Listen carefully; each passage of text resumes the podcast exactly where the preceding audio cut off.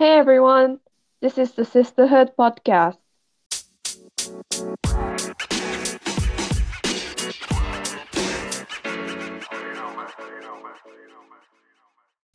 こんにちは、シスターフードポッドキャストへようこそ。ホストのナッツとヤスコです。このポッドキャストでは、ジェンダーや多様性を軸に、言語化が難しいけど、しないともやっとする話をピックアップしていきます。ジェンダーって目に見えない課題や事象を言葉にしていくことが大事だよね。自由に恐れず考えをぶつけ合える空間、大人になって減ったよね。をきっかけに意気投合した二人により誕生しました。ジェンダーに関心があるけど、語り合う相手がいない。言語化空間に浸りたい。そんな人のためのポッドキャストです。感想やメッセージ、話してほしいトピックなどがあれば、番組の最後にお知らせするシスターフットポッドキャストのメールアドレスまでお寄せください。はい。ではでは、えー第5回目ということなんですけども、あの、じゃあまず最初にちょっと近況報告ということで、ナッツは最近どうですか？最近は、なんかアリに悩まされてて、アリアリ、なんかうん。結構アリが入ってくるんですよ、私の家。うんうんうん。特にキッチンが、なんだろう、調理したうん。ら、調理した後にしうん。っかりこう、綺麗にしないと、もう気づけばアリがいるんで、なんか、うん。日本だったら結構なんだろう、うそれこそちょっと、えーキャベツ刻んでて、キャベツが床に落ちちゃったとか、で、なんか2、3日放置してても、そんなにね、気にしてなかったんですけど、拾えよって感じですけど、うんうんうん。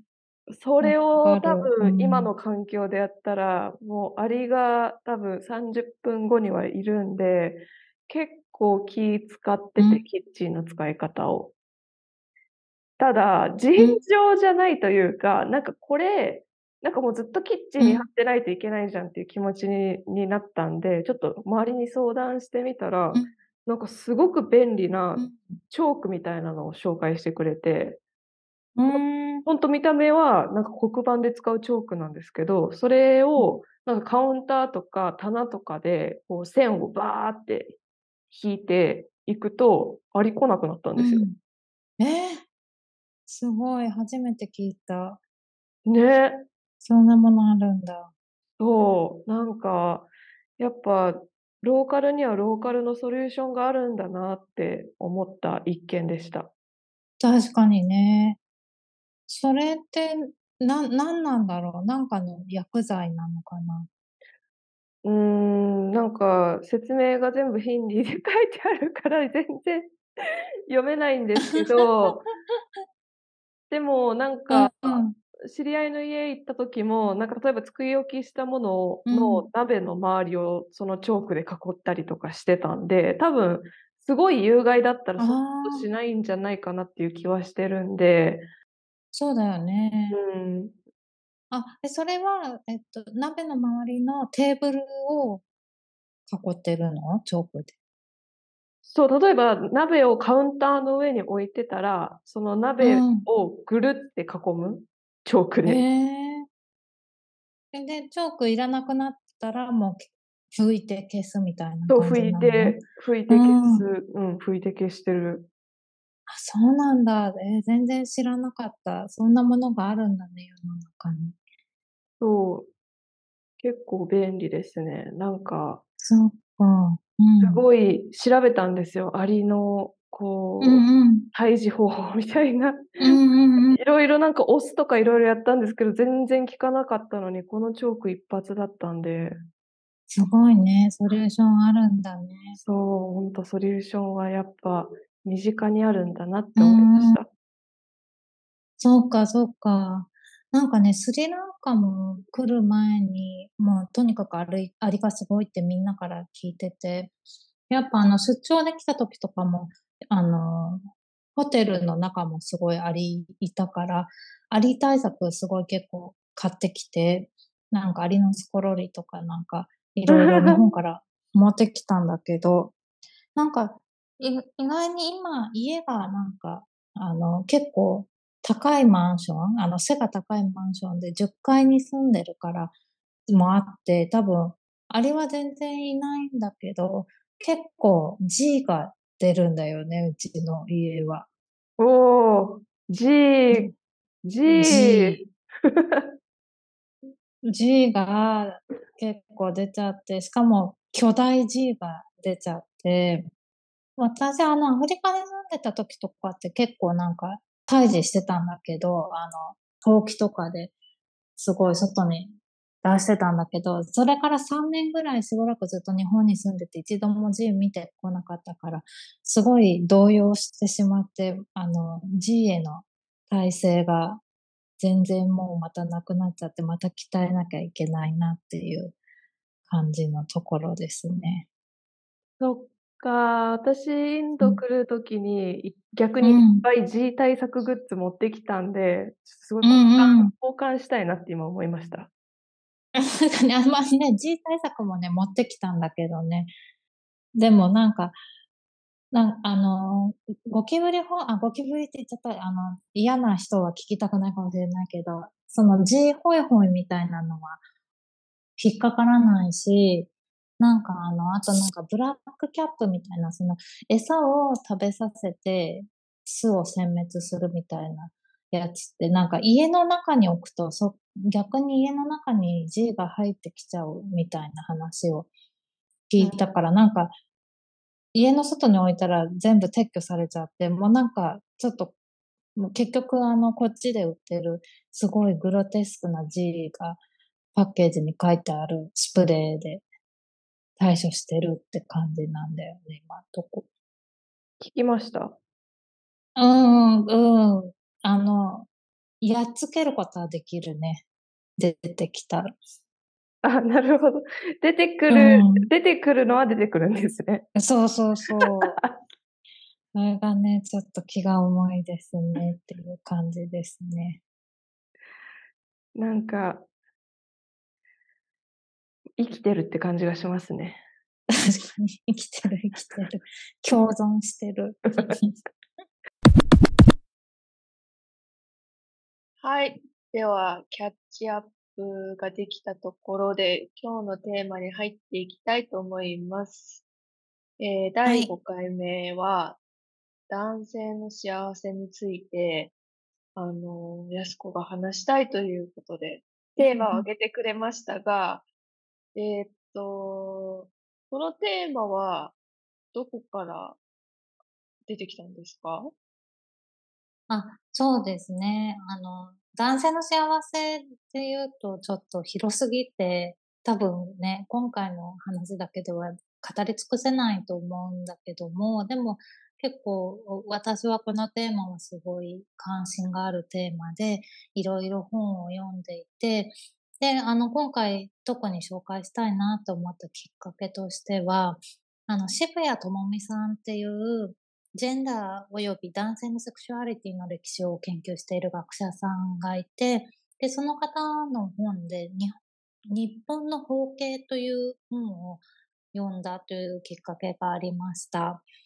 で、この本は、あの膨大な資料をもとに、ジェンダー視点で日本で包茎がどう扱われてきたかっていうのを研究している本なんですけども、なんか、あの、もともとそういう体の、男性の体の特徴っていうのが、あの、別に珍しくもなんともないのに、恥ずかしいものっていうふうに、もうレッテルを貼られて、メディアとか広告で煽られて、きたっていう歴史をすごく、あの、もう様々な文献を当たって、あの、歴史的に検証されてる本なんですけども、で、そういうふうに恥ずかしいみたいに煽った人たちっていうのは、包茎手術で儲かる美容整形外科医たちということで、で、しかもそういうの煽り方っていうのが、あの、そんなんで女性に嫌われるっていうような、本当は実在しないような女性の目線が勝手に男性の書き手によって書かれていてっていうような点ですごく実はジェンダー視点から問題視されるような、あの、分析の仕方ができるもので、で、あの、そういったことが書かれている本で、これすごく面白いんですけど、あの、ぜひ、あの、読んでもらえればなと思うんですけども、その本の後書きの中で、なぜ渋谷さんがフェミニストの女性研究者として包茎について研究するかについて書いているんですけども、それが男が幸せにならなければ女もまた幸せにならないと思ったからであるという文章が書かれていて、で、それがフェミニストが包茎という男性の体のことを研究する背景だったということで、それにすごく本当そうだなって納得したので、あの、私たちもジェンダー、フェミニズムの話考えていくにあたって、このトピックは避けられないんじゃないかなと思ったというのが、はい、きっかけです。なるほど。でも確かに最近、その男性の外見に関する広告って増えてますもんね。なんか、その、脱毛例えば男性向けの脱毛で、ちょっと毛が濃いと、それこそなんか女性に嫌われるっていうナラティブであったり、あとなんだろう、ライズアップみたいなやつも、やっぱその、だらしない体じゃいけないみたいなところは、うん、そその女性の目線だけで語られていないにしても、えー、含まれてると思うんですよね、ニュアンスは。だから最近は、なんかその、男性の外見をこう攻撃するような広告であったり、あの、まあ、広告か、主に。そういう風潮ってのは増えてんのかなって今聞いてて思ったんだよね。うん、確かに、その、そういうなコンプレックスを煽る広告みたいな、すごい問題になってると思うけど、その時になぜか、あの、女性が、勝手に女性像を作られて、こういう女性が、なんか、まあこういう見た目だと嫌いです、嫌われますよ、みたいなこととか言われちゃって、で、しかもあの、包茎の話については、なんか私今までそんなにそれがすごいコンプレックスを感じなきゃいけないことって、今までっていうか、あの、コンプレックスを感じなきゃいけないことだなんて、若い頃とか全然思う機会がなかったけど、でもやっぱりそういう、あの、女性にこう、この状態だと女性に嫌われますよ、みたいな広告がたくさんあって、そういう言説を聞くことによって、あ、それは一応ダメって思われてることなんだみたいな知識として知ったみたいな感じだったんだよね。うん、私は今日初めて知った。うん、そうだよね。このポッドキャストの収録を通じて、あ、うん、そういう私たち、私、女性として生きてる私から見えないコンプレックスが、こう、男性の中にあって、なおかつその理由が、えー、っと、女性に嫌われるっていう理由なんだ。へえっていうのを、今日今、認識しました。そうだよね。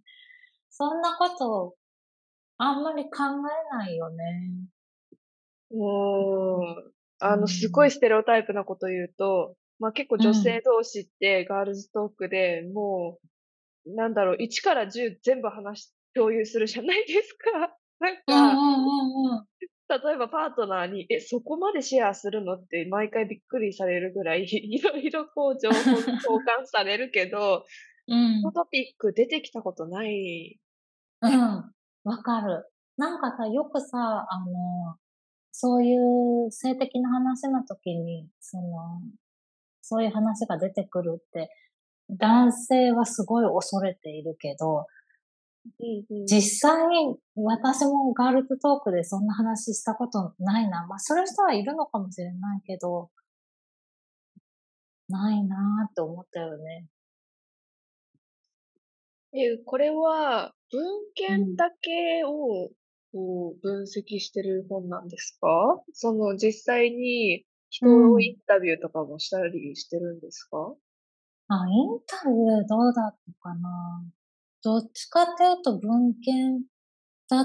たかなその、いつ、いつからそういうなんかコンプレックスを煽るような広告が出てきたのかとか、あの、そうね。ええでも、じゃあ研究できるぐらい、うん。そして女性、研究できるぐらいの膨大な資料と広告があるけど、うん。その、私たちの目にも触れてない、に目には、その、女性として生きてきた私の目には、まあ、ほぼ入ってきてないんで、これまで。そそういう広告が。うんなんかそれもすごい、なんか興味深いなと思いました、今。そうだよね。勝手にその作られてる女性像の中に、その実際の女性は不在っていう問題があるってことだよね。ほんまやな。もう、ね不在ですね。だいぶ不在ですね。いや、だいぶ不在。こう広告誰が作ってるんやろね。あ、だからその保険の話に関しては、やっぱり男性誌のライターとか、男性編集者が書いてるんだよね。その、美容整形外科医の言葉を引用してみたいな形で。へえうんで、なんかまたその中で、あそう、なんか書かれてて面白かったのが、なんか架空の座談会みたいな、まあ架空かわかんないけど、座談会、女の子が集まって、やっぱ男の人包茎ダメだよね、みたいなことが語られてるみたいなこととか書いてあって、そういうのってさ、多分、あの、特に男子中高生とかが見たらさ、あ、このままじゃ嫌われちゃうんだって思うのにすごい十分な材料になっちゃうよね。うんうんうんうん。で、しかも、なんかすごい日本のコンテキスト考えると、例えばまあ修学旅行とか、もうそれこそわかんない学校のプールの授業とかでも、なんかこうみんなが裸に、一斉に裸になるシーンがあるじゃないですか。うんうん。あの、まあ、修学旅行だったらお風呂入るときとか。なんかそれってうん結構日本独特な状況でもあって、でもそういう状況で、まあ、お互いの、えっと、ペニスの状態を見て、こう、指を刺されるんじゃないかっていう不安があるってことですよね。日本そうそうそう。そう。で、しかも、その、日本の場合、あの、学校とかだけじゃなくて、結構なんか、ゴルフとか、あの、ゴルフの後温泉に行くみたいなのが、温泉っていうか、ゴルフ場のお風呂かに入るみたいなのがあって、だから結構仕事の場でも、実は、その、裸を見せ合うっていうことが、実は起こり得て、で、それが、あの、そのために手術をする人もいるみたいなことも書かれてたね。なんと、ね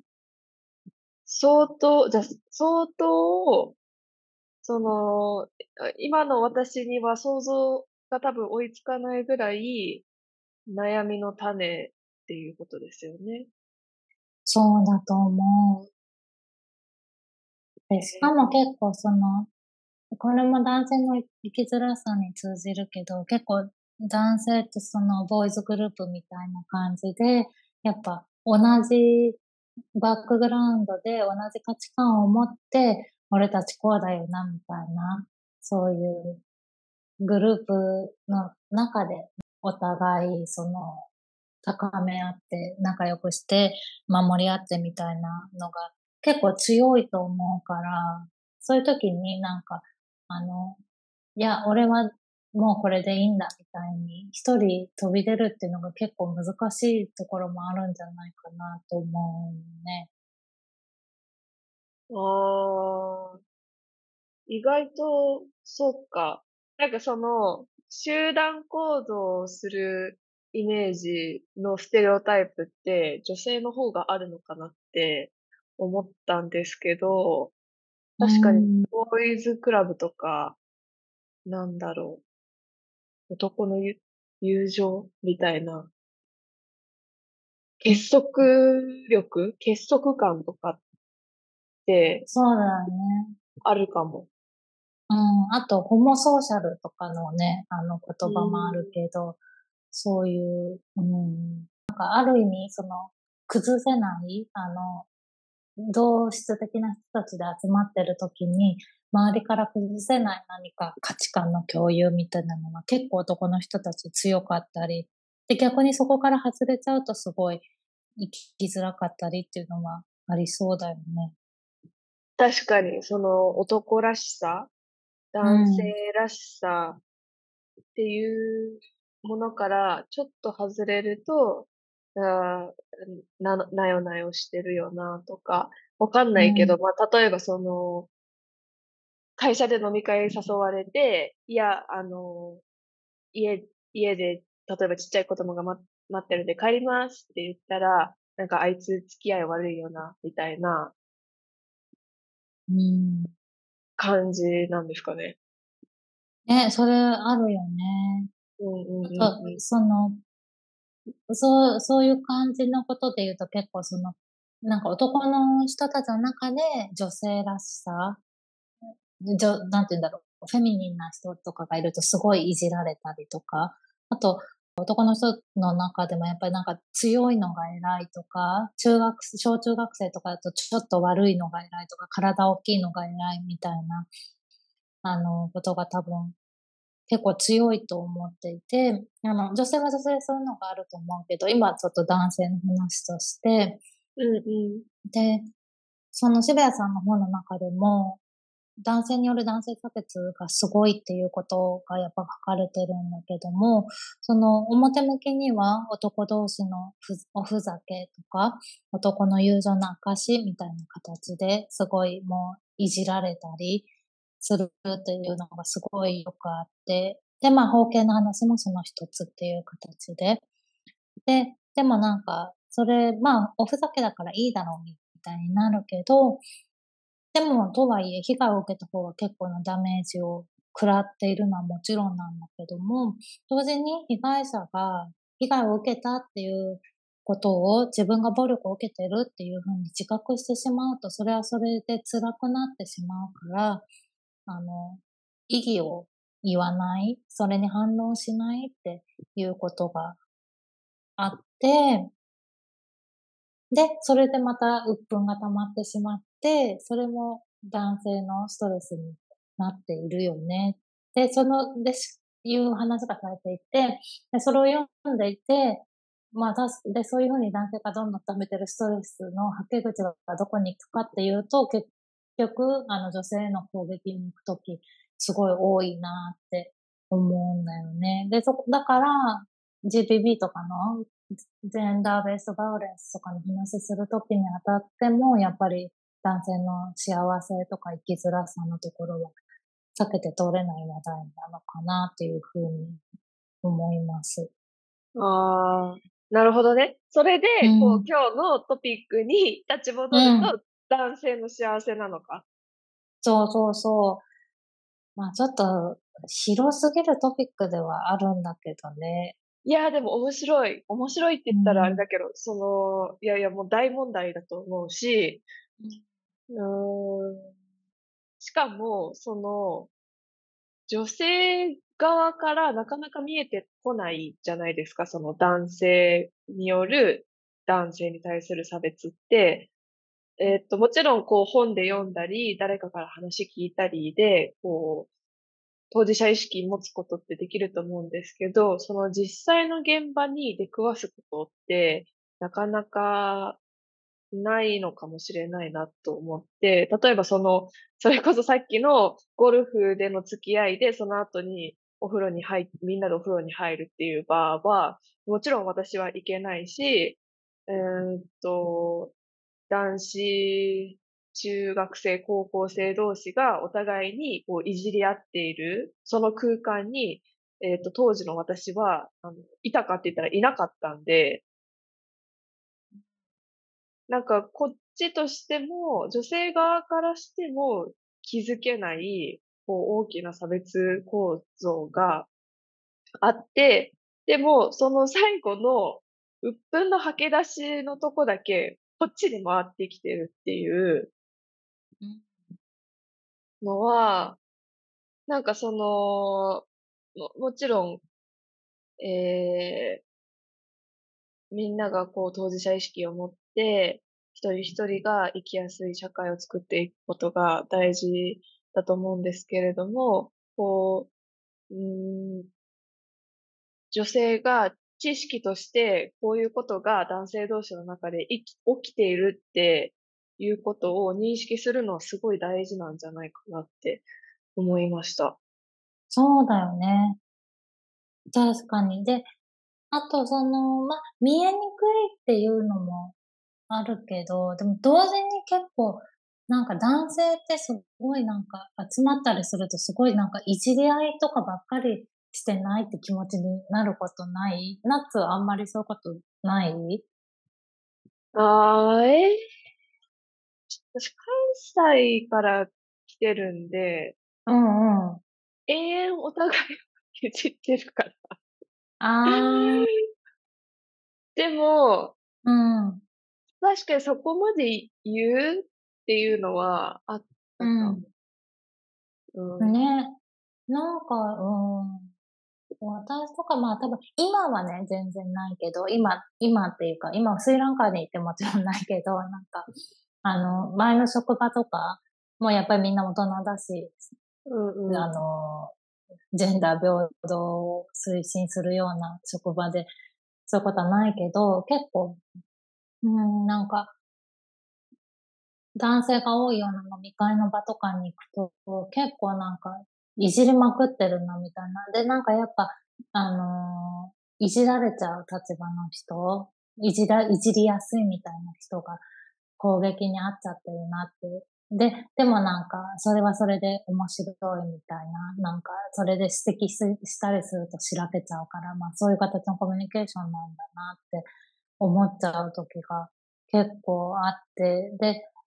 特になんか、私でもやっぱ中高生とかの時とかもそういうのは嫌だなってすごい思ってた記憶があるんだよね。その時はもちろんジェンダー視点とかは全く考えてなかったけど、男子ってなんでこうなんだろうみたいなのはすごい思ってた記憶があるな確かに、なんかその、どんだけいじり合っても、こう、笑い飛ばせるよ、笑い飛ばせるぜ、みたいな、えっ、と、男らしさ。えーそんなこと言われても気にしないし、しらけさせるわけにはいかないしっていう、こう、いろんなレアの、えー、なんだろうな、いじり合いの会話があって、その中で傷ついてる人は絶対的にいますよね。うん。いると思う。嫌だよねって思う、普通に。うんうん。しかも、なんだろう、その場が終わってから共有する相手、これ言われて嫌だったんだよねって共有できる相手もすごく限られてる気がする。うんうんうん。基本なんかそういうこと共有しないような気がするよね。いや、なんか共有するとすれば、まあ、結婚されてたら奥さんなんだろうなっていう。で、結局、その女性がケアする立場を求められてしまうっていう。うんうん。そっちの話もまた盛り上がりそうだね。うんうんうんうん。うん。うん。ちょっと、この話は奥が深いのと、その、男性がまず、なんで不幸せなのかっていうところを、えー、分解していくのに結構今日時間がかかっちゃったんで、エピソード2でより男性の幸せについて話していけたらいいんじゃないかなと思うんですけど、どうですか？あ、そうですね。そうしましょそうしましょう。では、えーっと、今日は、えー、エピソード5、男性の幸せ、パート1でした。感想やメッセージ、話してほしいトピックなどがあれば、シスターフットポッドキャストのメールアドレス、sisterhood.pc.gmail.com までお寄せください。スペルは sisterhood.pc.gmail.com です。では、パート2で会いましょう。またねまたね